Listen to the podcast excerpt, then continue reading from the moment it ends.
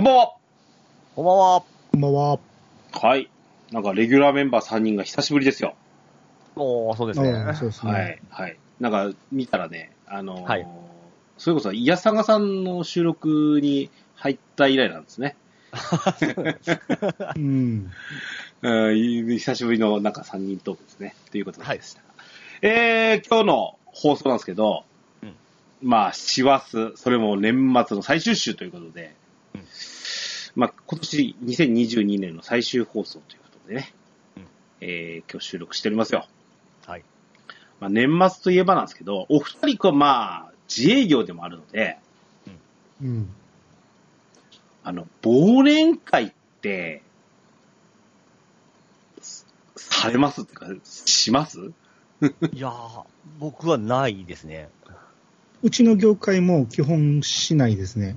ああ、どはどっちか言ったら、12月はもう書き入れ時なんで、うんみんなそれどころじゃないんで、新年会をやることが多いですね。あ。あ、その、えっ、と、同業者さんとのとかの、そうそうそう、同業者で。で、ああ、なるほど、そういったもので、えー、寄り合いがあってってことで。うん。なるほどね。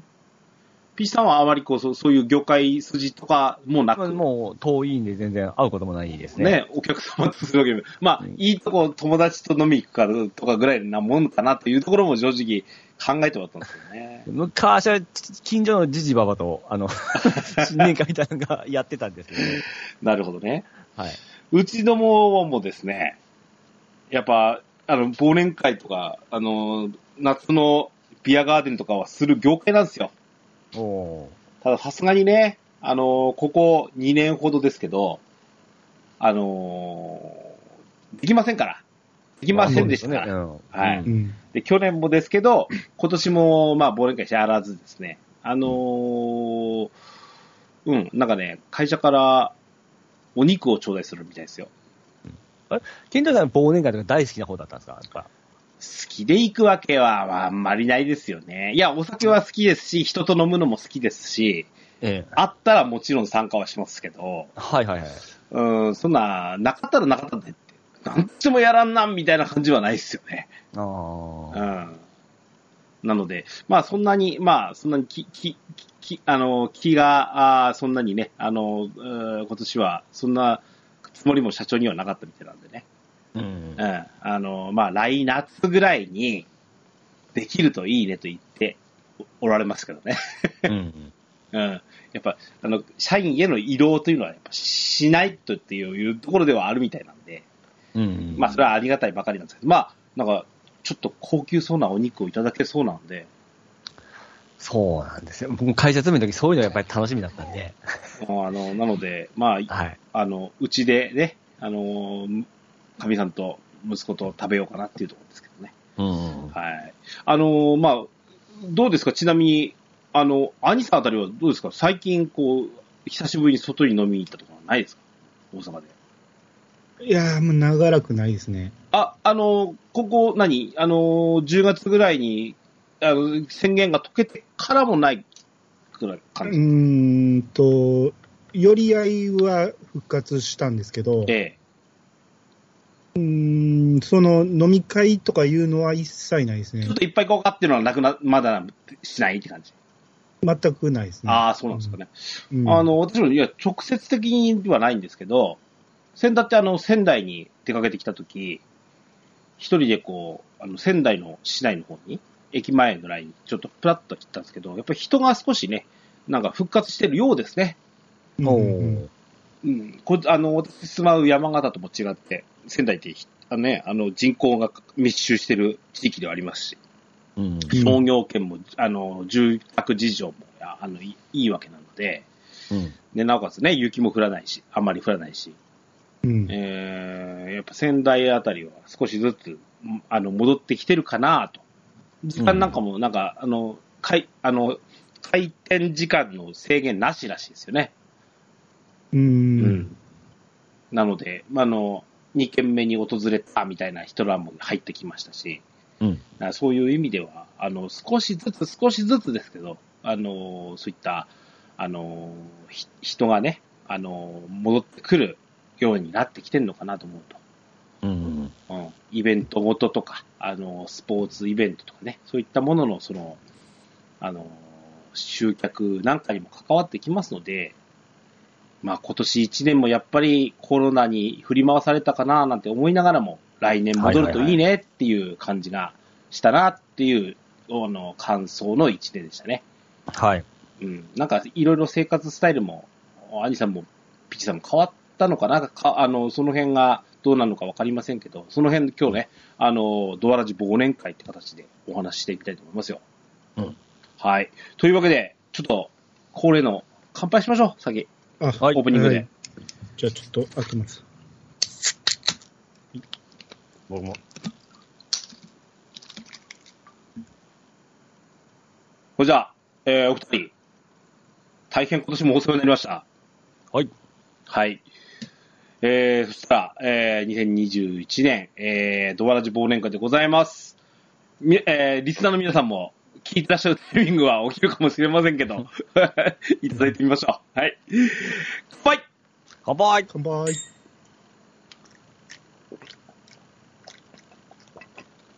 うーん。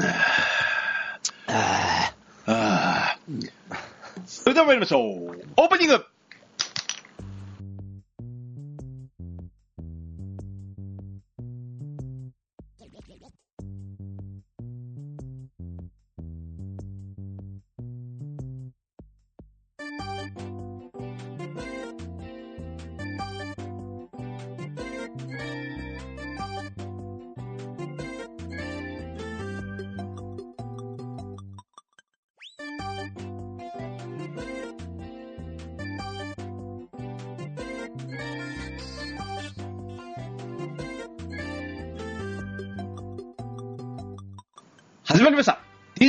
DQ ドアチャッカレディオ第360回目。お、すごいね。えー2021年最終放送でございます。この番組は私 DJ ケンタロスとピチカートミルクとアニマルジャパンがオンラインゲームドラゴンクエスト10のプレイをもとにドルアブスタジオキーセッションにアストルティア全土のみならず全国のドラクエ10プレイヤーにお届けしたいゆったりまったりと語り倒すポッドキャストです。改めまして、ピチカートミルクさん、アニスさん、こんばんは。はい、こんばんは。こんばんは。はい。えーっと、本当に、えー、早くもというか、うん。この間なんか夏が終わった気がしたんですけどね。そうですね。ゲームの話してたような気がしたんですけど。ねなんか、なんかうん夏が終わったら TGS だよねとかつってましたよね。そうですよね。そんな。そんな時期から、早もう、あの、2、3ヶ月経ってですね、年末ですよ。はい。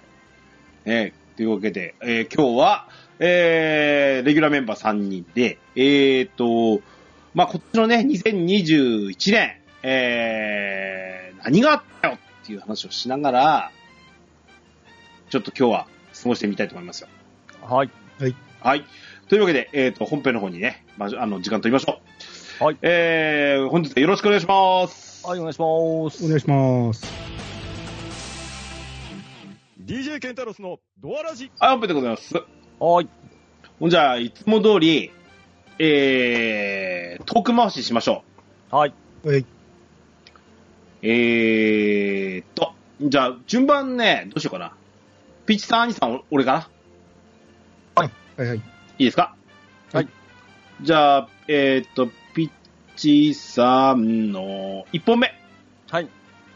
えー、買ったものですね。もの。はいこっち買ってよかったもの。よかったもの。はい。はい。えー、掃除機でございます。へあのー、コードレスの掃除機ですね。ー。うん。ええあのー今までずっとあの、線付きの掃除機使ってたんですけども、うん。やっぱりちょっとあの、移動がめんどくさいんですよ。うん。あの、コンセント中心の掃除になってしまうんで、うん。うん。で、それで、なんかしんどいなぁ思って掃除機見に行ったんですよ。うん。で、コードレスまあ昔からあったんですけども、うん。やっぱりパワーが弱くて、大したことないというイメージがあったんですけど、まあ最近の掃除機ってすごい進化してますね。それ、いろいろピンキリやと思うんですけど。いや、こんだけ、あの、種類があって、なおかつデザインもちょっとかっこよかったりですねうん、よく CM でダイソンの掃除機をよよく見てたんですけど、うんまあ、あれほどのあの高級なもんではないんあですけども、ダイソンではないということ？ダイソンではないです。あうん、ちょ、逆にそれは聞いてみたいな。いや、普通のパナソニックだったかな、それぐらいの、あのー3万円ぐらいだったんですけども、ああ、でも掃除機3万円か。悩むでしょ？うん、悩むな。あ僕もすごい悩みましたもん。その1個グレ高いグレードが4万ぐらいで、それちょっとやめたんですけども、うん。で、まあ、あのーコードレスで、あの吸引力もすごく高くて、はい。昔のイメージ全然違ってましたね。で、なおかつなんか、透明な、あの、ゴミ吸収するか透明で、どれだけゴミが溜まっとるかも見えるんですよ。完全にそれダイソンのパ、うん、ですじゃないですか。まあ、大体そんなんです、今。ね。うんそうなんですよ。えうん。え。で、いろんなオプションつけれて、変形みたいな形ができてですね。変形ではないと思うけどね。はい。ただ、このサイズで、すごい軽いんですよ。うん。だから掃除がもうはかどるはかどる。へで、まあ、昨年からワンちゃん飼い始めたんで、ああえ。なるほどね。おけけの方もものすごい出ますんで、あえー、1回の掃除でものすごいいっぱい溜まってますね。あ。ああ、そうね。なるほどね。あの、環境が変わったところに応じてたところの買い物でもあったわけだ。そうです、そうです、そうです。そうですははははは。だからまあ、それだ、そだからこそ出せれたかもしれないですね。なるほどね。えーまあ、もともと掃除機好きだったもんでですね。掃除機が好きっていう人も ああ、掃除機かけるのが好きだったもんで。あ、そう掃除が好きっていう。あ、掃除が好きです。色もですね、赤色のちょっと、あの、かっこいいやつ買ったんですけども、うん。今はこれ使うと、あ、もうちょっといいの買っとけばよかったなって、ちょっと後悔はしたんですけど、やっぱりちょっとバッテリーがですね、あの、20分ぐらいしか持たんのですよ。へえ。うん20分掃除機かけっぱってある？いやいやないでしょ？あ結構すぐ経ちますよ。あ、そええう。うんまあそんなんで、久々に、つうか初めてですかね、掃除機買ったの自分で。うーん。今まで好きなくせに。もらったり、昔のすんごいもらったやつをずっと使ってたんですよ。はいはいはい。うん。ええだって買い替えんでしょ、普通。そんなに。そう。そうなんですよ。ええなので、今は話聞いてはっと思ったんですけど、はい。俺実はあの朝、そう会社の掃除機をかける係なんですよ。はいはいはいはい。正直ね、コードあるじゃないですか。あー、めんどくさいでしょ？あの、付け替えとかせんといかんのですよ。ね。そのめんあのね、だから、あの、フロアでかいので、事務所のでかい、フロアでかいから、うんあの、一日おきに右左のスペースをかけかける感じになってるんですけど、うん。めんどくせえんですよ。うん。線付け替えたりとか、細かいとこ入っていかないとか、そうなん早くこの掃除機ぶっ壊れんかなと思ってるぐらいですよ。しかも、コンセントでだって下の方にあるじゃないですか。ちょうんっとしゃがんだりせんときいるんでしょ？うん。うん。あれもちょっとしんどいですよね。それぐらいの労力は別にいいけど、あ、そうですか。3万ちなみにあったらね、えもう結構普及し始めましたけど、え。うん。ロボット掃除機買えるでしょ。いや、あれはですね、まあ、場所、ちゃんとそのフロアが広くて、うんなんか、邪魔なもんがないうん。とかいけないような状態なんで、うちはちょっとそれむ難しいなと思って、なるほどね。友達は知り合いの家買ってましたけど、羨ましいな思ったんですけどね。ただ、家の活動範囲的にはちょっと、その値段を出してまで置くべきじゃないかなと思って、ちょっと、えー、遠慮したんですけどね。うちの、ルンバでしたっけ？ルンバ。うち、うん、あルンバとか、アイローとかですけどね。うん。うちの、うちの事務所なんかそれでいいのにね。あれ、でもすごいですね。勝手にこう、AI でなんか動いてから、戻るんですよ、自分のとこに。そうそう。おーまあ、もうちょっと、ワンステップ行った時ですかね。掃除機ね。ううんん。します？うちダイソンなんですけど、あ、アニさんダイソンなんだ。ダイくソそンのコードレスのダイソン、結構重いんですよ、あれああ、そうなんですよね。うん多、分、まあ、バッテリー持つからバッテリー分重いんかもしれんけど、まあ、駆け出したらね、うん。軽いもんなんですけど、うん。その充電させたり移動させたりするときは結構重いなと思って、うん。ただやっぱ吸引力はすごいんですけど、うん。音もすごいんですよ、あれ。めっちゃうるさいんですよ。でも、ほら、イメージなんですけど、うん。掃除してるってならない。まあね、自分がかけてるときはいいんですけどね。あ多分僕はその女性でもいう形でちょっと軽めで、で、夜やっても音静かですよという植え込みもあったんですよ。うん。だからその辺でのあの、静音、あの、軽量いうところで選びましたね。うん。うん。てかパワフル型じゃないんですけどね。ああ、はいはいはい。あ、いいですね、ダイソンでも。早く、うちの事務所のさ、うちのもなんですけど、自宅のもなんですけど、自宅ってそうそう、あのクイックルワイパーぐらいでやめてるので、ああ、そうっちのかみちなんですか？さんがね、うんクイックルワイパー派なんですよ。ほうほうほうほううん、これ、これがか、これが最強みたいな感じなんですけど、あだからたまに、まあ、絨毯でなければその方が絶対いいです、あフローリングですからね、うちはね。うんうん。うんですね。うん、正直な。もうとにかく事務所のやつぶっ壊れねえかな、本当に。うん。そのコードレス使いましょうって言うのにね。ー でも企業、あ、そう企業の掃除機ってめちゃめちゃでかくないですか？一般用のやつですかやっぱ？あ、一般用の使ってますよ。事務所ドラム缶、ドラム缶みたいな掃除機もあるんですよ。あ、はいはい。あの、下に、うんあの、キャスターついてるやつみたいなでしょ？うん、めっちゃ高いですね。はい。うんあれ、すごかったですね。なんかいろいろ変形できて。変形ばっかですよね。やっぱりあの、変形って口の形だけですよね。そんなもん大昔からあるでしょ。伸び縮んだりし いや、あれ、水吸うやつもあるじゃないですか。ありますね。えーあれとかすごいなと思って。う。うんん。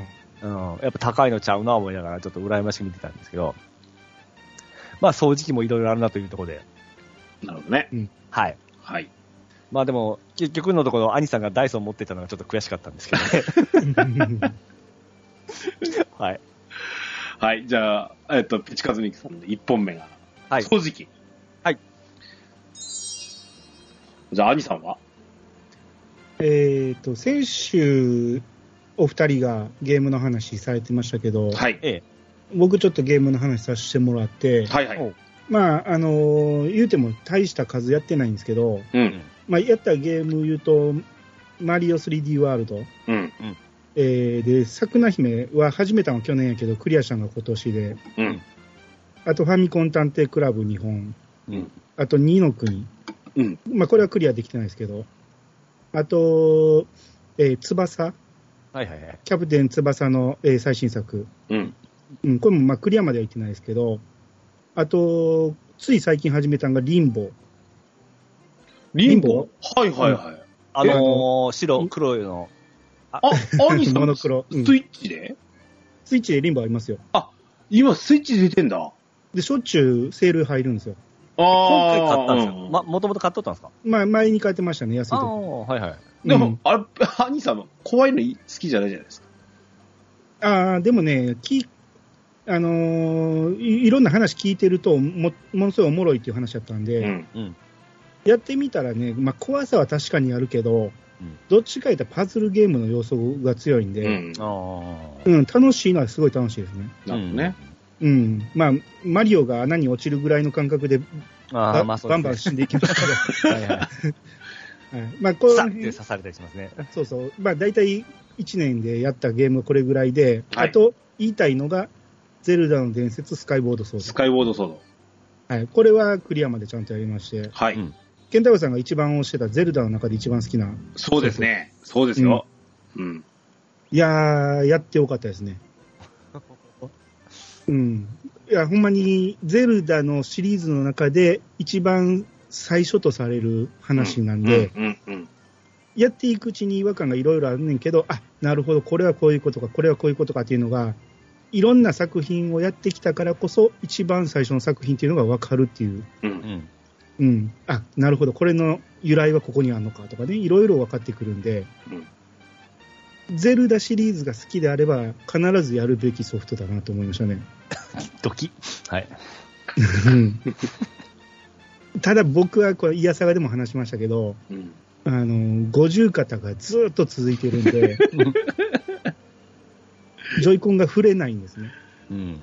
うん。でまあ、振る言うてもね、もう手首軽くかう、あのー返すぐらいでいいんやけど、うん。僕どうしても、その、下手なんで、思いっきり振ってしまうんそですよね。う力入ってまうんでしょ、そうそうそう。これわかりますよ。ガードされるからね。あうーんク。ソクソってやって、思いっきり振ってしまって、いたたたたってなるんで、まあ最終的に、あの、プロコンでやってたんですね。ううんん。うん、まあ、プロコンでもよあの十分操作しやすくて、クリアまで行ったんですけど、うん。ただ、やるのがまあ週に1回とか2週に1回ぐらいの感じなんで、うん。操作を忘れるんですよ、その都度。うん。うん。だから、結構ね、いろんなアクションができるんやけど、あの、ゴリ押しゴリ押しで行ってしまってて、うんはいはいはい。えーゴリ押しでは勝てない敵が最後の方に出てくるんで、ううんん。これにかなり苦労しましたね。あーうん。その、リアサガでも言いましたけど、盾を持たずに行ってたんですよ、ずっとね。そんなことってあるんですか、ケンタロウさん？いや、あの、うんと、まずリンクのフォルム的にですよ。もたっとしまらんじゃないかなと思うんですよね。あ、そうですよね。う。うんん。あの、両手剣持った時は、あの、立てなかったんですけど、うん。そういうことじゃないですもんね、アリさん。そうですね。うん。あのー壊れるんですよ、今回の盾ってね。ああ、そうだった、そうだった。うん。うん。あんまり盾ガードしてる場合でもなくて、ほうほうほうほうほうで、壊れたら買いに行かなあかんし、で、意外と金がたまらんのですよ、今回。うん。ほうん。そうね。うん。じゃあもう盾いらんやと思って、ううん。うん。もう居合で行こうと思って。いや、そんなリンクだよ。さ、さや、まああるかさやはあるけど、まあそれで行ってたら、まあ最終的にやっぱ立てないと勝てないような敵も出てきたんで、うん。そっから一からアクションを覚え直しっていう感じで、うん。あのーバーチャーでいう、とどめ刺す攻撃あるじゃないですか。ジャンプして寝転んでるやつに、うん。うん。とどめ刺すような攻撃あるじゃないですか。うん。このスカイウォードソードにもあるんですけど、うん。あれのやり方最後まで僕知らんかったんですよ。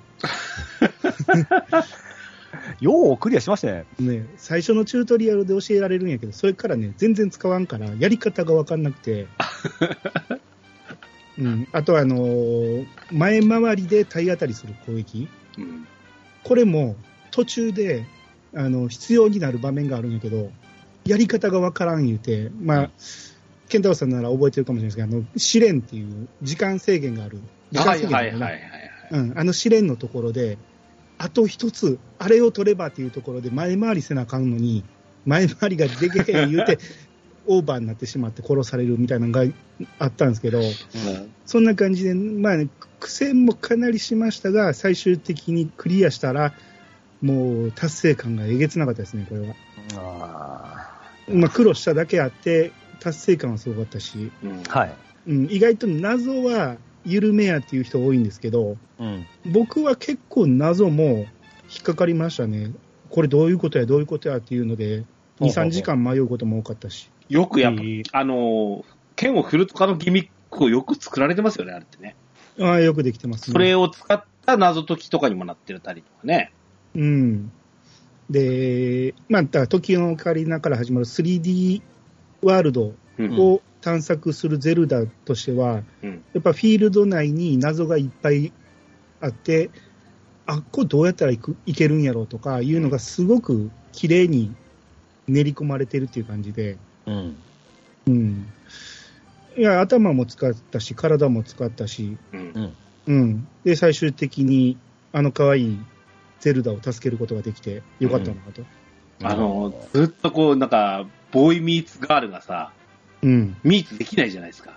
はいはいはい。もう、ニアミス、ミニアミス。もうそこにおるやんけって、いつも思うやつ、ばっかりなんじゃないですか。ああ。そうそうほうほうほあのいやー、う。うんん。こ今回ほんまにね、若干恋愛要素も入ってるんですよね。そうねう。。ほうほうほうほうあの、ドラえもん的な感じもありましたでしょ？わかるかな？あの。対照的なのがいて。あはいはい、なるほどなるほうん。あれもなかなかね、あの、いい話だったし、ど。そうですね。あいつよかったですね。うん。うん。だし、なんか、うん、あの、ゲームシステムもね、あの、なんか、自分たちがいたその世界ってそんなに大きくない、そんなわけないじゃん。下に何かあるんだよ、みたいなとこから、うんえらく広いとこに向向かっていくみたいな、う。うんん。あの当時で言うと、こあの、オープンワールドゲームってそんなにやっぱなくてね。うん。Wii の当時ですから、うん。あの、エルダースクロールシリーズぐらいじゃだったんじゃないのかな、まだ。うん。あの時期はですね。4とかでしょ、多分。いや、3じゃないですか、まだ。3? その頃は。はいあそそんなんだから、オープンワールドとは何ぞやみたいな、まだ世界だったと思うので、うん。なん、か、同じ、その、同じところに何回も行かせられるんだけど、うん。上手にこう世界広げていく感じとか、そうそうそう。次行ったらガラッと変わってるんうですよ。ん、また行くんかって思いながらも、うん。あ、行くと全然違うことを味わわせられたりとかね。そうそう。あん、あん時見えてたけど、あっこまで行けなかったのはこういうことかとかね。あーうん、うん、運がいっぱい散らばめられてるんで。俺、スカイウォードソードの時なんですけど、あの、うん宮本さんのね、プレゼンだったんですよ、やっぱね。うん。あの、買買おうと思った理由っていううん。のが。もう、確かあれ E3 かなんかだなんかだったんですけど、うん。あのーとにかくね、新しい遊びを提案しますっていう、その、よく、最近でこそやっぱ任天堂ってずっとそれを言ってくるんですけど、うん。その、新しい遊びを提供しますみたいな、その、プレゼンの仕方がすごく印象的で、う。うんん。まさになんか遊び場を与えてもらったみたいなゼルダだった気がして、ああ、まさにそうですね。うん。うん、あのーマリオ64やった時みたいな、箱庭遊園地を与えてもらって、うん、遊び尽くせって言われてるような感じなんですうん、う。ん、うん。うん、遊び方は自由だみたいな感じで、いろんなことをして楽しんでくれっていう感じで。うん。なんか、うん、あの、アイテム選ぶのもちょっと特殊なんですけど、うん。あの、これはね、ちょっと難しそうに見えるんですけど、ポケットなんですって言ってた。うん。うん、ポケットに手を入れて、これを選ぶみたいな感じと思ってもらえばっていう、すごいこう、しっくりくる表現をされてて、うん。うん、すごく上手だなと思ったんですね、あれ。はいはいはい。あー、ちょっとね、いや、俺もつ今、積み毛多いからな。まだ、あれなんだよな。あの、任天堂のパス1枚余ってっからな。うん。うん、今、やるべきかどうかですけどね。まあまあ、うん、なくなりはせんやろうから、いいつか買えばいいんじゃないですか。そうですかね。うん。あースカイウォードソード、はい。アニさんは？はい、そうです。これ日はあ本です。はーい。ありがとうございます。はい。じゃあ、私のね、えー、一方目、どれ行こうかな。俺、じゃあね、えっ、と、最近起こったことなんで、はい。あのー、イヤサガさんの方で、うん。ピーチさんも、アニさんも、あのー、ネットフリックスの話してるじゃないですか。はい。はい。すっげえ羨ましかったんですよ。うん。で、つい、まあ、これもちょっとこの間お話ししたかなとは思うんですけど、ツイッターで言ったのか。あのー、ネットフリックス契約したんですよ。おううん。これも、もうね、俺の口からあんまりよう言わんかったんですけど、うん。かみさんがね、うん。あの、帰ってきて飯食うちょっと前かなに、うん。あのねネットフリックス契約しようって言われて、なんかね、会社で、あの、やっぱり、あの、アマプラとかで動画とかドラマとか、あの、海外ドラマとか見てる同僚がいるんですって。うん。うん。で、その人からの受け売りがすごく強かったみたいで、うん。あのもうアマプラかなりヘビーユーザーなんですよ、かみさんが。はいはいはい。うんもうね、なんか、すいや、それ、あの、何でしたっけ？あの、この間、えっ、と、ラジオスさんで紹介された、あの、しげち兄さんがおすすめされてた、あの、映画なんですけど、うん。変な映画紹介するじゃないですか、しげち兄さんって。うん。で、それね、いや、こんな映画あるんだってっていう話をしたら、あ、それ見たよって言うんですよ。うちのかみさんは。なんで見てんねんって言ったんですけど、はいはい。それぐらいなんかね、あらゆるもの見たみたいなんですよ。ほうほうほう。まあ、興味のあるものとしてね。うんう。ん。浅くから、あの、なかなか面白かったものまで、いろいろ見たらしくて、アマプラにはもうちょっとネタが転がってねえよと言われて、まあみたいで、うん。で、会、会社のその同僚から勧められて、なんかネットフリックスだとこれとこれとこれが見れるよっていう話。うん。うん。あと、やっぱ引き金はジョジョが見見れるっぽいのと、うん。春からタイバニが見見たいみたいなうん。はいはいはい。あと噂のイカゲームっていうのを見たいと。ほああ、なるほど。ああそんなのがあって、もうそれぐらいあったんだら、うんもうとりあえず一月やってみようかっていう話になって、うんで、まあ、うち息子も当然その手のものは見るので、じゃあ俺も見るし、うんまあ、3人で見るならね。で、時を同じくして、新聞やめたんですよ。う。ああ、言ってましたよ、前。うん。新聞やめたんで、月3000円ぐらい、まあ、う浮くって言ったらおかしいですけど、な、あの、そこに費やしてたお金っていうのは、やっぱ、もっと有効利用しようっていうのが理由だ、理由だったんですね、やめた。うん。なので、ほんならちょっと、ネットフリックスやろうかと。いうこともあって、えー契約して見てますという話。おう。でもちろんですけど、お二人の話を聞いて、それは見たいもんいっぱいあるじゃないですか。ほいほいほい。うん。俺個人的に、あの、まずね、あの、バイオレット・エヴァーガーデン。おう。はいはいはい。これあの、録画してたんですよ。この間の金曜ロードショーを2週間。うん。うん。あの、水に消しましたからね。それはね、全編見た方がええわなっていう。絶対そうです。そうでしょ。うんそれで、うん確か4話ぐらいまで今のところ見て、その後、もう、あの、ちょいちょいつまみですよ。もうんう、イカゲーム見いの、みたいな感じで。うんで、。俺、あの、俺だけしか見なかったんですけど、う。うんん。あの、ハイスコアガール全部見ました。おー。ああ、よかったでしょ、あれ。とっても良かった。ね。絶対、ケンタロウさんには刺さりますよね。うん。ですよね。うん。ああ、なあみ見てて、あの、ゲーム部分でもワクワクしたし、はいはいはいはいはい。あの、絵柄はともかくとしてもめちゃくちゃラブコメじゃないですか。そう、ときめいたでしょ。あーなかなかな、ちょっとね、あのあーじゃあその話でたら、ケンタロウさんどっち派です？いいとこ聞いてきますね。ええ。俺も小春かな。おお ただ、ありましたね。兄さんの言ってるように、うあの、実はその後、もう一回、あの、あれなんですよ。イヤさんが聞いたんですよ。はいうん。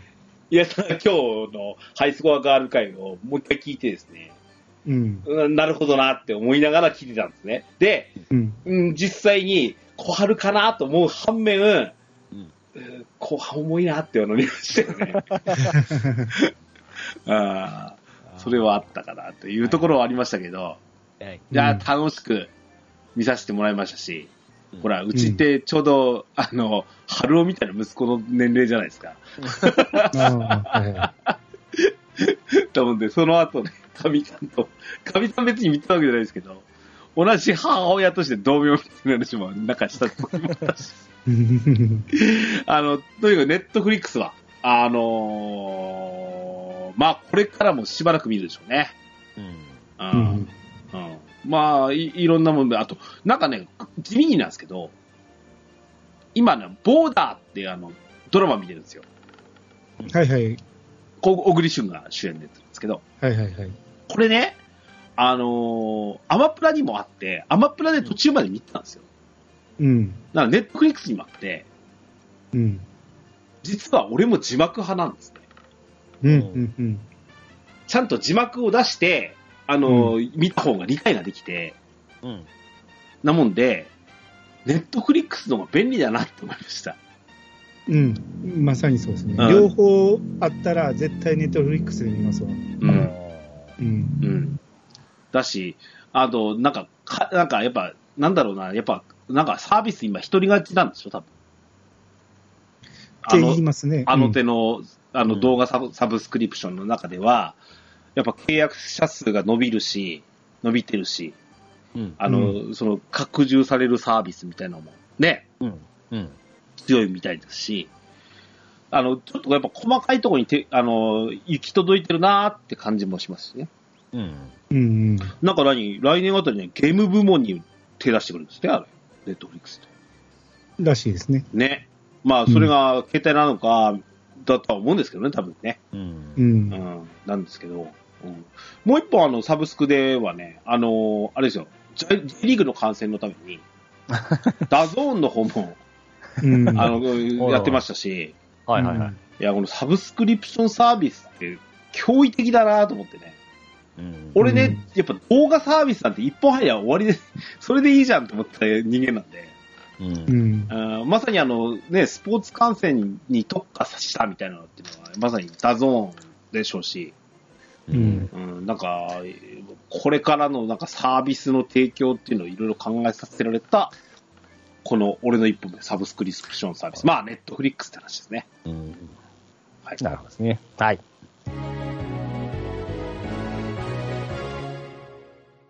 ピザ。はい。えー、僕の2個目はですね、買ってよかったもの。おお、はい。はい。えー、まあ、買ったのは実はあの、去年だったんですけども、はい。今年になって買ってよかったなと思ったものなんですけども、はい。けん去年ケンタロウさんもあの、スマートスピーカーでしたっけ？それは買ってねえぞ、俺。あれ？なんか言ってませんでしたっけ？違うか。僕今回買ったのがですね、あの、あんま、えー、スマートスピーカー。うん。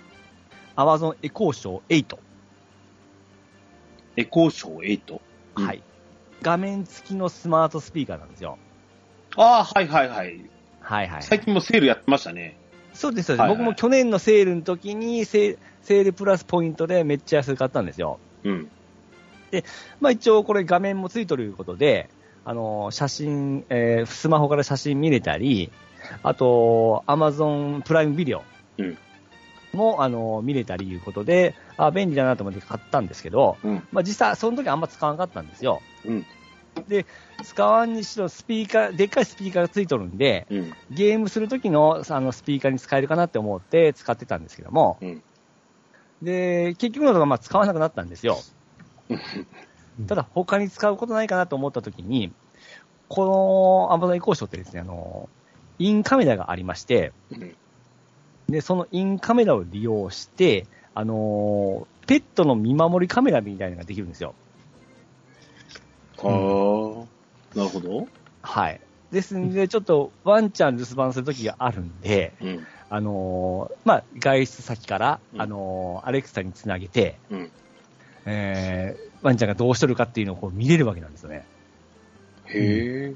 これがめちゃめちゃ便利でですね、うん。うん。まあ、しもうすごい心配だったんですけど、これを取り付けてですね、心配することがなくなりましたね。へえ。えー、こんな簡単にこんな便利なことができるんだと思うとですね、そこで初めてこの Amazon エコーション買ってよかったなと思いまして。まあ実際それぐらいだとね、ウェブカメラ付けられできるんですけど、あ、そうなんですかなんですけど、え実際はというと、それに対する構築とかも必要なわけですよ。え。ああ、まあそうです、そうですね。まあ今だとね、アプリ一つでできる、携帯に飛ばすっていうのができるから、そんな難しくはないと思うんですけど、うん。今あったものを利用するっていう意味ではとてもいいんじゃないですか？そうなんですよ。うん。まあ、それがインカメラかどうかは別として。うん。まあ、す多分、スピーカーやら、えあのーね、動画見るだけやったら多分わざわざそこ使わへんやろから、まあ、いい使い方見つけれたんじゃないですか？そうです。うん。で、でもこれ、でも外から見ると、ずっと、あのー犬の一人でおるとこずっと見るんですけども、うん。これちょっと危ないな思ったんが、あ、これってちょっと盗撮しとる気分やなと思ったんですよ。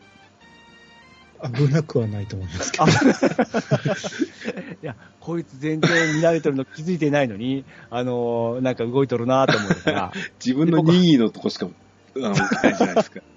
僕遠隔でこうニヤニヤして見とるのが、あ、ちょっとやばいな思いながら、これやばいなと思ってですね、これにはまってしまうとちょっと危ない方向に行くなと思ったんですよね。そうかな。であのーまあ、あとはまあ、すあのーアレクサとの会話、はい。うん一応質問に答えてくれますんで、うん。うん。ウィキペディペギアみたいにですね、あのアレクサ、これ教えてって言ったらちゃんとこう答えてくれますし、だから最近僕結構知識入ってきてるんですよ。う。ん。あ わからんことあったら、えーアレクサ先生に聞いてますんで、ああでも、先週、一期一会のこと、一期一会を見てましたね。俺も突っ込めなかったですね、あれ。俺もね、編集して気づいたんですよ。なんやこいつって思って。さすがに番組中はそのアレクサさん登場したらいけんじゃないですか。えうん。賢くなってないっていうだけでね。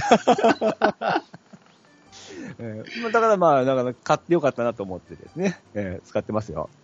なんで、あれね、はい。お実はね、あの、要請するじゃないですか。 Amazon Fire、Amazon シリーズってすごいセールするでしょ。してますね。めっちゃしてます。えっ、と、えっ、と、 Amazon Fire Stick、これはうちもあるからいいんですけど、はいはい、はい。あと、あの、ファイヤータブレットとか、えええあの、あとで、その、 Amazon、えっ、と、何？ Echo Echo、Echo とか、エ Echo Show とかべらぼうなセールとかしてる。なんか、2個で1個分の価格とかやってるん何言ってんねんとか思いながら。うん。まあでもこの値段なら思って、まあちょっと買ってみたんですけどね。兄さん、あの手のスピーカー買ったことあります？ないです。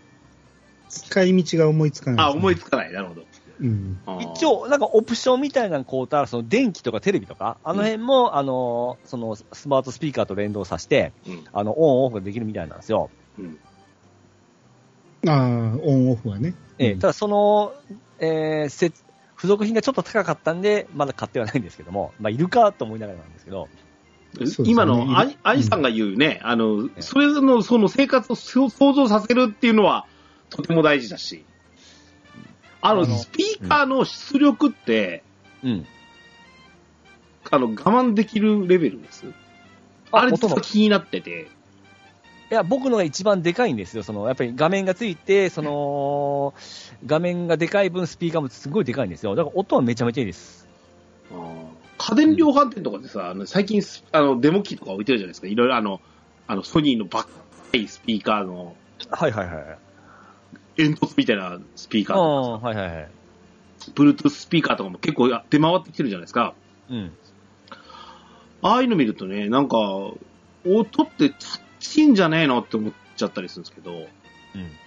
ゲームするぐらいだったら別に問題ないレベルがあるって。もちろん、僕の持っとるやつは十分、その、大きさもある分、絶対いいスピーカーなんで。あーパーソナルで使う分には問題なく。はい全然、はい。まあ、家の中でやるにはもう全然、こと足りてますね。例えば、ポッドキャストだったり、はいはい。あのー何？あの、まあ、音楽とか聞く分にも何も問題ない。ボリューム上げたらもううるさいくらいですよ。あ、そうですか。はい。ちょっとセールの時買ってみようかな、あの、丸いやつ。僕はもう画面付きがいいと思いますよ。あ、そう。あ、でもこれあの、あれ、ネットフリックスは対応しないんで、あ、はいはいはい。あアマゾンプライムだけですね。アマゾン商品ですからね。うんまあそうですね。うん。うんで一応この口頭でその、えーとあれです、アマゾンにも繋がってから、あの、あれ買ってとか言ったらすぐ買ってくれるんですよ。危ないですけどね危ねえな。うーん。いろいろ便利ですよ。だからそのスピーカー、あさっき言ったその、テレビとか電気とかも全部繋がったら、よく僕リモコンを探すんですけども、うんもうそのリモコンを探すのがしんどいんで、それが使えたらまあリモコンもなくてもいいんで、なるほどね。うん。うんいうのをまあ、今後考えております。はい。えっ、と、ピッチさんのじゃあ 2, 2本目が、えっ、と、えーアマゾン栄光賞。はい。スマートスピーカーですね。はい。アニさん2本目。はい。えー、まあ、小ネタになりますけど、うんあのー僕、太ももの裏の筋肉がずっと張ってるんですね。ははい。まあ、屈伸とかよくするんやけど、それでも全然取れないぐらい、あ。うん。もう結構パンパンっていうか、うん。うん、その、ん何何をしたら取れるのかがわからなくて、もうずっと張ってる状態で、うん。で、車の運転する時間が長いんで、うん。その、太ももにちょうど当たるぐらいのなんか棒がないかなと思って、ずっと探してて、うん。で、ホームセンター行ったりいろいろ探してたんやけど、なかった。これ、まあ、買ったのは去年で、うん。去年発表しようか思って、まあ、外れたやつなんやけど、あのー100均行った時に、うん。ちょうどいい棒を見つけたんですよ。すごい紹介の仕方ですね。ちょうどいい棒。これ、あのー棒の周りに、あのースポンジがついてて、はい足の裏に置いててもうん、いい感じやなと思って。うん。うん、痛くならへんし、ちょうどいい。で、しかさらに座布団の下に入れるから、ちょうどいい感じやなと思って、買ってみて、うん買ってから気づいたんですけど、水鉄砲やったんですね。普通の、あのー円筒、円柱型の、ほうほう。あのー要はポンプでプシュプシュって出すんやけど、まあ、水鉄砲としての使い道は一回、一回も使ってないですけど、これがまあ、ぴったりでね、うん。うん、ちょっと長さ足りひんねんけど、あの、うんだから引っ張る部分をちょっと引っ張ったら、両足のももにちょうど当たる感じで、これがめちゃめちゃフィットして、うん。で、ただこれではだんだん足れへんようになってきて、もっとええのないかと思ってホームセンターで見つけたんがほんまの棒やったんです。丸、円柱の棒やって、うんうん。で、ちょっと一回りでかいんですね。はい。うん。で、これを足の裏に入れてると、硬すぎて、痛くなってしまって、あ、これはあかんわって思って戻したんですよ。うん。で、戻して、やっぱこれやなと思って、ただ、継続的にずっと使ってると、うんなんや知らん、腰が痛くなってきて、うん。変な体勢になって、ちょっと負担がかかってたんですよね。あの、ちょっとやめてたんですよ。うん。なやめたら、まあ、腰痛も治って、うんで、えー今は、もう、ちょっと遠出する配達とか、うん軽く片道、小1時間ぐらいかかるような配達の時とかに使ってるんですけど、うんそれぐらいにちょうどいい、なんかストレッチやってるような感じの。うん。うん。これはいい買い物したなと、100円で。ええ買い物っすか？あんなぴったりな、うん。もう水鉄砲としてよりも、足の裏のストレッチ器具として売ればいいんちゃうかな世界で兄さん一人っすよ、そんなん まあもう売ってなさそうな気がしますけどね。それ、あの、開発とか言ったら喜んで、ちょっと、あの、検討してみますって言いますよ。健康の、健康のコーナーに行っとるかもしれないですよ。まあ僕みたいにこの足の裏の筋肉が張ってる人はどれぐらい多いか知らんけど、うん、筋肉の名前で言うと多分ハムストリングスっていう名前だと思うんですけど、はあここがもうめちゃめちゃ張るんで、たまにやると、車降りた時にじわーんとしてあ気持ちいいなってなるんですね。えへはい、あまあこ、ん？ーぼ、ぼ、あのですね、あのうん。今、むあの、編集するとき、うん。あの、とか、あの、アップロードするときに、こう、見出しつけなきゃいけないんだし、分かってる 今、メモしながら言ってるんですよ。はい。これ、ちょうどいい棒とか書けばいいですか？じゃあまあ、そうでいいと思うんですよ。う 嘘棒、棒ですよ。だから。写真送るしかないじゃないですか？これって。ひどいな。そういうわけで何？兄さんの2本目は？ちょうどええ棒棒で。棒、棒ちょうどいい棒。はい。えーっとね、私の3本目。2本目。あ、あ2本目。うん。えーっとね、うんじゃあ、まあ、買ったもんシリーズにはなるんですけど、うん。こう、あの、お二人多分感じてると思うんですけど、うん。今年はプラモ作ったな。あうんー、そうですね。うん。あの、耐え、ゲームも耐えることがなかったんですけど、うん。よく夏から、夏手前ぐらいから、うん。ようしたね、俺って思うぐらい。うん。うん。もう作ったイコール技術力も上がったいうことでもね。技術力は上がってますね。うんあ。Z 層みたいなクソめんどくさいことしないんですけど。うん。うん。あのーそれは前のドアラジでも喋ってるので、うん。あのーなんですけど、それに伴う、その、ちょっと、転売事情みたいなのにも腹立ってきてね。うん。あ、なんとかならんかねと思うんですよね、これ。うん。あれやっぱりゲームとは違うシステムなんですか？ガンプラのその転売っていうのは。こればかりはね、あのー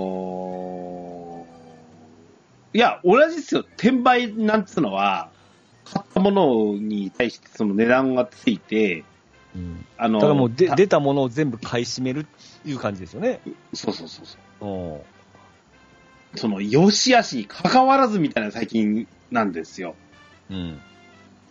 この商品だから、高いとか、じゃないんですよね。半ば。あ あ。ああ。うん。そちょっとれが、話題になったり、なんか、注目されたものを、とりあえず買ってみるかみたいなんですかね。うんいや、それこそね、実際にちょっとね、あの、もう、これ、店頭で見たことがねえぜっていうのがありますからね。うん。うん。実際、例えば PS5 って店頭で売ってるのって見たことないでしょ今なら一体ありますね。見たことあります？ないでしょ？なないですね。うん。あの、それに近い部分があったりもしますし、うん。最近なんてね、さっき言ったっすけど、プラモデルって言ったでしょ？うん。俺、ガンプラに限らねえんですよ、作るのが。うん。でむしろ、精神衛生上、そっちの方がいいんじゃねえと思ってますもん。う。うんん。手に入りやすいもん、そっちの方が。それらは買え、普通に買える。ガンプラだけでもが、ない。やっぱり入荷数っていうのが決まってるので、はい。ななかなかそうもいかないのではあるっすね。あもうプラモ全般がいうことですか？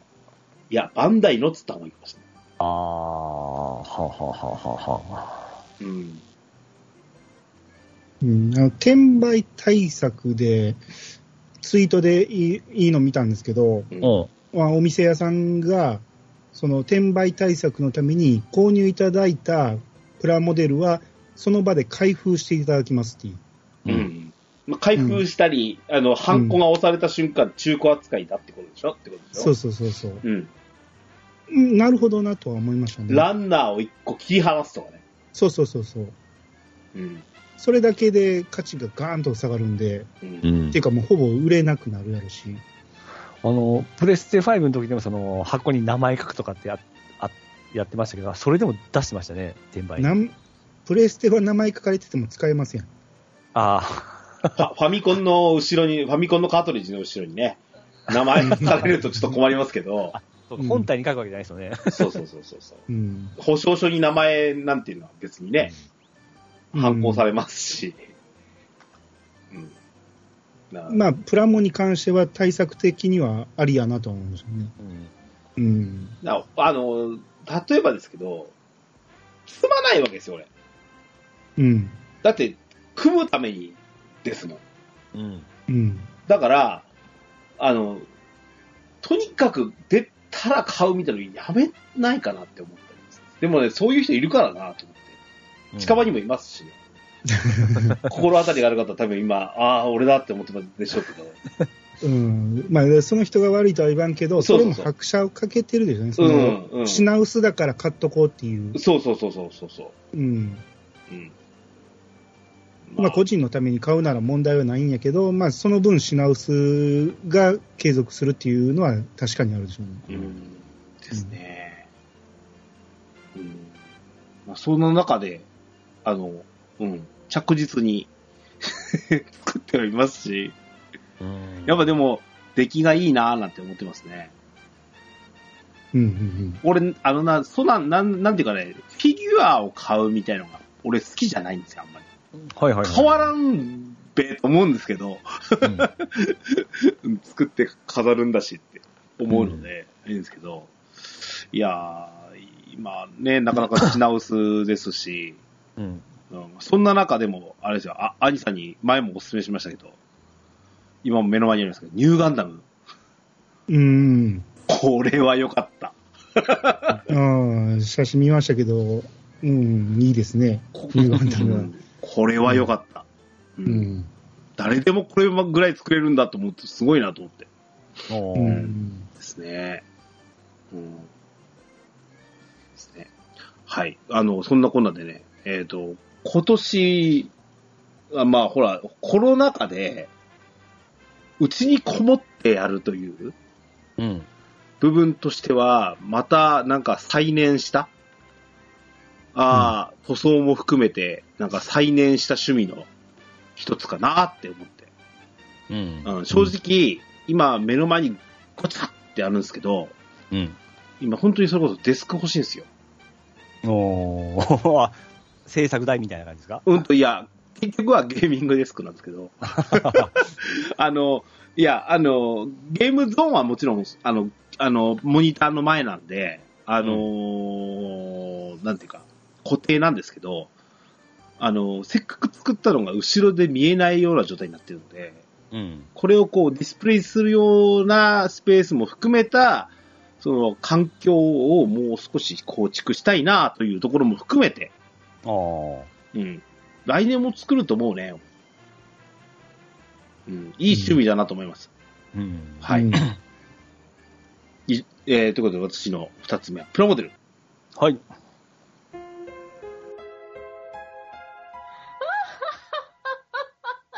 ドワラジー。ピッチさん三週目。はい。えー、ま、体質改善になりますね、今年に入っての。はい。えー、水。命の水ですね。ははい。というのは、飲み物、えー、水分をすべて水に変えました。え？はい。今までその牛乳ガッポガッポ、でコーヒーガッポガッポだったんですけども、うん。それを、あのー水に変えました。で水ってめちゃめちゃコスパ良くて、2リットル6本入りが、安いところだったら400もいかんぐらいなんですよ。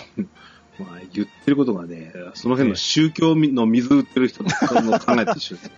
で、まあ、この効果っていうのがですね、僕は、まああのーいつも健康診断の自分の、えー性能をチェックしておりまして、で、毎月、あ毎年こう見比べておるんですよ。で、それが最近ちょっと、あの、コレステロールとかちょっと高くなってきたんで、はい。で、運動もし始めたんですけども、その効果が去年あんま見られんかったんですよ。うん。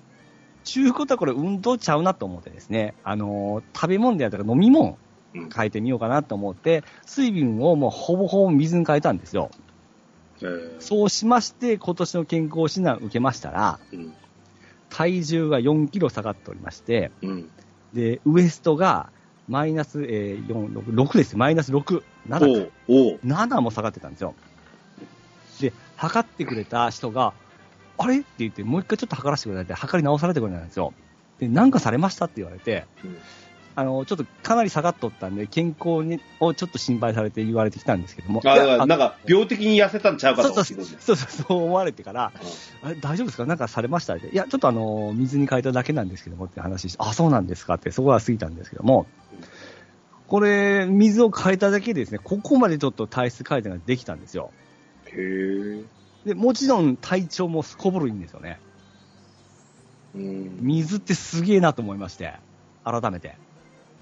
ちなみに、んはいどの、なんちゅう水？ですえ、美味しい水です。か あよく売ってる。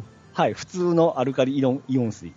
う。ん。特に、あの、メーカーとか気にならずに、一番安いの買ってますね。あ、なんでもいいねや。これがああいうわけじゃないんだ。そうです、はい。水でも結構味違いますよ。あ、そうですか？違う違う、全然違いますよ、水は。あこれは合わないってありますよね。これ、これは合わねえなっていう水ありますよね。うん。味ですか？うん。俺と、俺って、あの、あれですよ。エビアンとか合わないです。あ、エビアン合わない。えあれ高いやつじゃないですか？うん。いや、ほんま、いや、高いんでしょ、それ。エビアンとか。マリベールでしたっけ？マリベールで。マリベール。え中山、中山ゴンが CM してましてませんでしたっけ？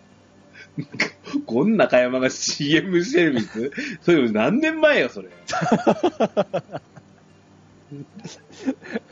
あで、あ、そう、水飲み始めて、その、おしっこの色もですね、すごく無色透明になってきたんですよ。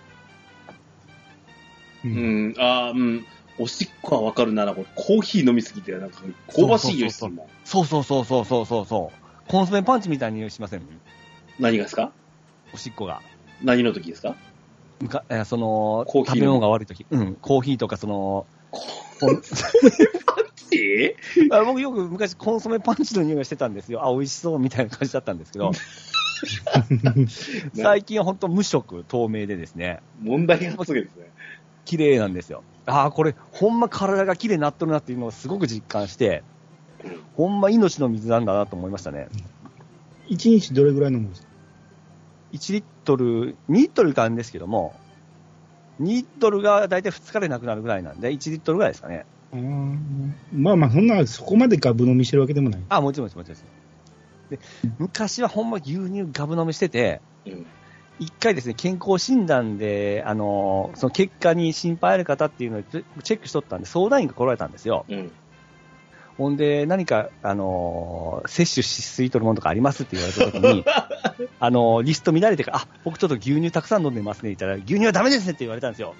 いや、うち牛乳屋じゃいと思いながらですね、突っ込んだんですけど、あすいませんって言われたんですけどね。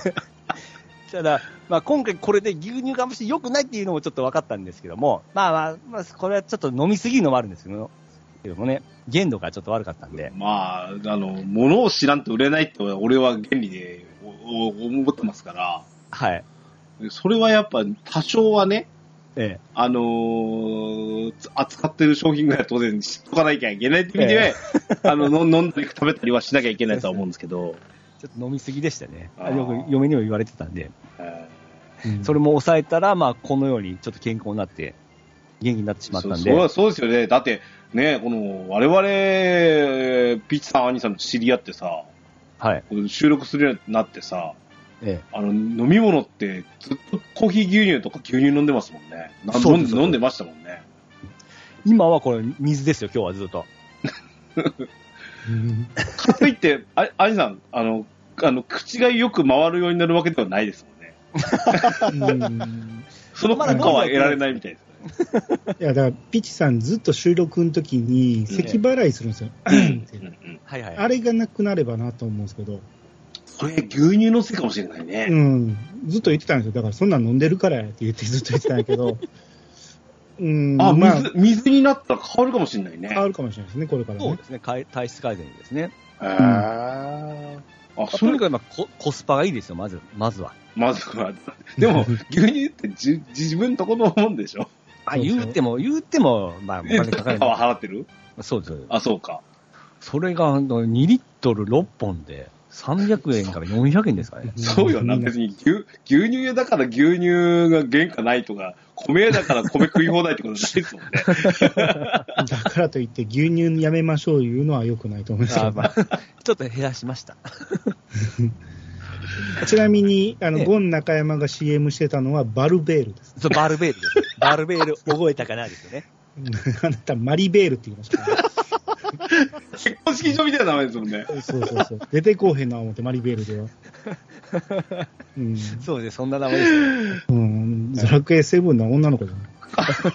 あれ、バルベールですわ。そうですか。はいえっ、と、じゃあ、あえっ、と、ピッチさんの、おーえー、三本目三本目は、命の水？水です。はい。命の水。み、見出し命の水にしましょうかね。はい。お願いします。はい。じゃあ、兄さん、最後。えっ、と、よそのポッドキャストでも喋ったんですけど、今年買ったのが、えーエアロバイクですね。はいはいはい。エアロバイクは、ずっとね、運動不足で運動したいなと思ってて、仕事の内容も変わって、ちょっとチラシを歩いて配るっていう時間が取れなくなったんで、うんで、かといって走りに行くとかいうのもなんか、まあその時も言ったんですけど、走ったらうん帰ってこなあかんじゃないですか。そりゃそうそう。うん。帰ってくる往復するのがなんかすごく無駄な気がして、ただ単に走ってるっていうのが。うん。で、とあるポッドキャスト、まあ、あの、アマゾンプロダクツを聞いて、うんそこで買ったって、すごいいいっていうのを聞いて、うん。これだと思って僕も買ったんですね。うん。やっぱめちゃめちゃいいですね。あの、運動量はそこそこあるんですけど、うん。体に負担がそれほどかからない。うんうん。で、えー、行って帰ってこなあかんっていう心配もない。行ったらバテるわけですか？いやいや、もったいない。なんか。行って、なんかええ往復の帰り道ってなんかもうマイナスしてるような感じがする。なんでですか？かける2みたいな感じでいいんじゃないですか？いやいや、それやったらずーっとテレビを見てれるんですよ、部屋で。あ置いてたらうん。取りためたテレビがいねっぱいあるから。ウォーキング、俺、今全然やれてないんですけど、うん。えウォーキングした時まさに兄はそれですもん。うん。あの、帰りの工程を考えると、ここで引き返すみたいなコース取りになるんですよ。そうそうそうそう。帰りのこと考えていかなあかんんですよね、だからね。うんあで、ぐるーっと回るのを考えても、だいたい一周する時間を考えていかなあかんから。その、行く3分の2ぐらいでさ、うん。雨なんてしなきゃいいやさ。ほんまほんまそれですよ。そ、それはわかるでしょ。あ、降りそうやな、ちょっと。ないない、いやいやだから急に降ることありますって。聞いてねえよ、みたいなね。そう。そろそろ折り返そうかなっていうところで降ってきたも最悪ですよ。もう、そそうっすよ。うん。うわそれの心配が全くないです。うんインドアなんで。うん、で、まあ、この効果なんですけど、うん。まあ、大体10分、15分ぐらい超えてたら、体が熱くなってきて、うん。そこから汗がガーッと出てくる。今の時期でも、めちゃめちゃ寒くなければ汗かきますわ。おー、いいですね、いいですね。うん。まあ、ゆっくり超えてたら、温まるぐらいなんですけど、うんある程度回転上げれば、うん。汗かくぐらいの運動にはなるんで、うん。うん。あのー非常に、あのーご飯が美味しくなります。おー。うん。それでいっぱい食っちゃうみたいなことはない、ないですか？大丈夫ですか？いやいや、あのー体重は一切減らないですけど、でもまあ、あ汗かくと気持ちいいっすよね。確かに。うん。うん。やる時間が難しいんですけどね、僕いつも仕事終わりに飯食ってすぐ風呂入ってたんで、あー。どのタイミングでこぐかなんですよね。風呂入る前にやりたいじゃないですか。そりゃそうですよね。まあだって、ね、その後、シャワー浴びるのだって気持ちいいじゃないですか。そうそう。で、食後すぐは嫌なんですよ。でやっぱ、説明書にも書いてて、食後すぐはやらないでくださいって書いゲてて。出ますよね、そんな人。僕はだいたい食事前に走りに行ってますけど、えでもね、えまあ、うち、その、もう飯ができてるわけですよ。え。ああ。だから、あったかいうちに食わなあかんじゃないですか。うん。うん、それを置いといて先にとか、まあ、それでも汗かいたまま飯食うのも嫌やしとか。考えてたら、まあ、食後、まあ、5分、10分休憩してから、まあ、あんま関係ないんやけど、うん。えー、こぐようにしてて。うん。うん。あのーまあ言うても、その、ポッドキャストの収録とかが週に2回ぐらい入るんで、その辺考えるとなかなか、その、毎日ってわけにはいかんけど、まあ週に2、3回ぐらいが今ちょうどいい感じかな。うん。運動不足を解消してるぐらいで、痩せるとこまでは行ってないですけど、うん。うん。そんな感じで、まあまあ、えーずっとなんかせなあかんなと思ってたんが、まあ一応は、えー解消できてるかなと。うん。うん。おー、アニさんも健康志向になって言ってますね。俺だけやな。さあ、でも僕ら自営業で、うん。あんまり歩かないんですよね、その仕事中。うん。あの、車移動が多いんで、はいはいはいはい。車降りてなんて言っても、ほんのちょっとなんで通勤がほぼないから。うん。うん。って考えると、ん自分から動きに行かんと、うん。うん、あんまりカロリー使わないなということで。うん。うん。うん、おすすめ。まあまあ、ちょっと高めのやつ買った方がいいですね、あれ。うん。場所取るでしょ。めっちゃ場所取ります。ですよね。僕、まあ、部屋が広い方なんで、うん。いまあ、ドーンと置いていけますけど、うん。うん、普通やったら邪魔やと思いますね。エアロバイクしながらスカイウォードソードとか。あー、ゲームはなかなかできないですね。やっぱね、体動くんですよ。うん、そうでしょうね。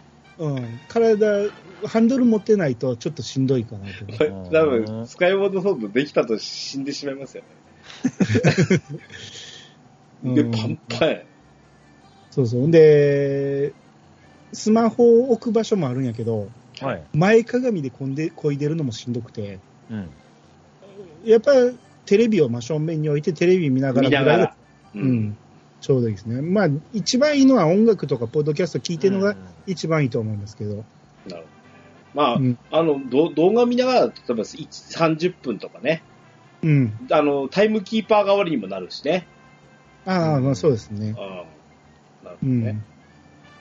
あのー初めて Apple Watch が役に立ったなと思って。そう、そうね。僕もそれ、スマートウォッチが、うんあの、この健康志向を目指しておくんですね。うん、ちょっと今欲しくなってきたんですけど、ほうほああ、まあ僕は、あの、ストップウォッチが、ストップウォッチっていうか、時間計らせるだけですけどね。いや、あれピンからキリまで、ね、あって、種類が、う。う。うんん。値段も様々あって、どれがいいやって今悩んでるところなんですよね。そこケチらずに Apple Watch でいいと思いますよ。あ、そうですか。あの、その値段が出るなら Apple Watch でいいと思いますね。うん。いい。おあそのの、安いのでいい時々は俺おすすめしますよ。うん。俺が使って5000るやつ。円ぐらいでも、いろいろ種類があったんですよ。うん。あの、で一応なんかいろいろ計測できてから。ミ、ミうんミーバンドっていう、うんシャシャオミはいって出してるところで出してるやつがええ安くて高性能ですよ。うんうんうんうんうんうん。ちょっとそれも頭に入れておきますわ。はい。うんはいじゃじゃあ、えっと、アジさんの二つ目、あ、ラストが、エアロバイク。はい。はい。なんか、あれですね。流行り物通信簿的な感じでできましたね。そうですね。というわけで、俺も、今年買った、これ良かったっていうものを、うん。えーえーちょっとね、リンク送りますわ。はい。はい。えーっと、これです。おう。はい。ああ、はいはいはい。はい。これね、あの、一回あの、ドアラジの方でも一度だけ喋ったやつなんですけど、うん。えーっと、セサミスマートロックっていう、でこれが僕は、ケイタさんがスマート、あの、スピーカーを買ったんだと思ってましたわ。ああ、そうなんだ。はい。これね、えーっと、鍵なんですよ。うん。うん。で、あのー玄関の鍵のところに、まあ、うちといわゆるマンションの普通に据え付けられてるドアなわけですよ。うん。だから、これを、じゃあ、その、えっ、と、スマートロック、スマートフォンで開けられるようなキーにするってなると、うん。うん万円かかるんですよ、これ。うん。当然ですよ。なんだったらドア1枚買える場合もありますよ。うん。こんなんできないじゃないですか。うん。で、そこで、ずっとこれ気になってたやつがあって、このセサミっていう会社、あのーえっ、とね、ベンチャー企業みたいですよ。うん。うん。で、ここが出したこのセサミロックっていうやつが、今送ったページ、セサミ4ってなってると思うんですけどね。うん。うん。俺買ったのはセサミ3なんですよ。うん。で、あのー これがね、あの、ま、値段からするとなんですけど、6000円ぐらいですよ。ほ5000円ぐらいで手に入るのかな。で、後付けができるんですよ。うん。うん。今使ってる、その、いわゆる、あサムターンって言って、あの、横にぐち、ぐいってこう、190度回すと、ロック、会場と、会場とロックができるやつなんですけど、う。うん。その手だけではなくて、様々なやつにオプションで変えられるらしいんですよ。うん。うん。で、それを、こう、後付けして、えっ、と、することによって、えー、いわゆる通常の物理キーを使わないで開けることができる。ああ、いいです。僕、よう鍵なくすんで、これいいですね。これね、導入考えられてもいいと思いますね。そういう場合合。で、実際、うち、それぞれ家族3人が物理キーを持ってるわけじゃないですか。うん。で、誰が早く一番最初に入って帰ってくるか分かんないし、誰が一番最初に出出かけるのかが分かんないじゃないですか。それはどの、どの鍵使っても一緒だと思うんですけど、うん。で、その時に、俺、その、すべての車のキー、自分の車の鍵、かみさんの車の鍵、えー、うちの鍵、うちのロッあの、物置の鍵、あと、何があった？えっ、と、営業者の鍵、うん。そこにエンジンスターター。ブラブラってなってるんですよ。キーホルダーに。うん。うん、そうですよね。大体そんな、その中から、うちの鍵がこれで消えたわけですよ。うん。で車のキーしかないわけで、そこで。ぶら下がってるのは。うん。これだけですごく精神衛生上楽になりました。うん。ああ、これ、そのシーズン4、もっと安くなってますね。安くなってるんですよ。うん。で、強度も上がってるらしくて。ああ。で、あの、これにすると、じゃあスマートフォン持ってない人ダメじゃんって思うじゃないですか。う。うんん。あの、別にうちの鍵変えるわけじゃないんで、うん物理っては別に使えるんですよ。そうですよね。それがいいですよね。うん。うん。で、よその、今最近同じようなタイプが出てきてるんですけど、うん。あの、月額取るみたいなやつもあるんですよ。嘘でしょって思うんですけど、セコムやないですか。そうそう。まあ、いわゆるさっき紹介したあのサブスクリプションみたいなやつなのかもしれないですし。だからこれね、すごく便利になりましたね。ああ、ほんまですね。これ、アップルウォッチからとかも操作できたり。そうなんですよ。うん。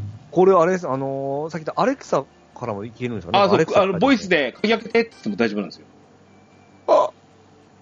顔。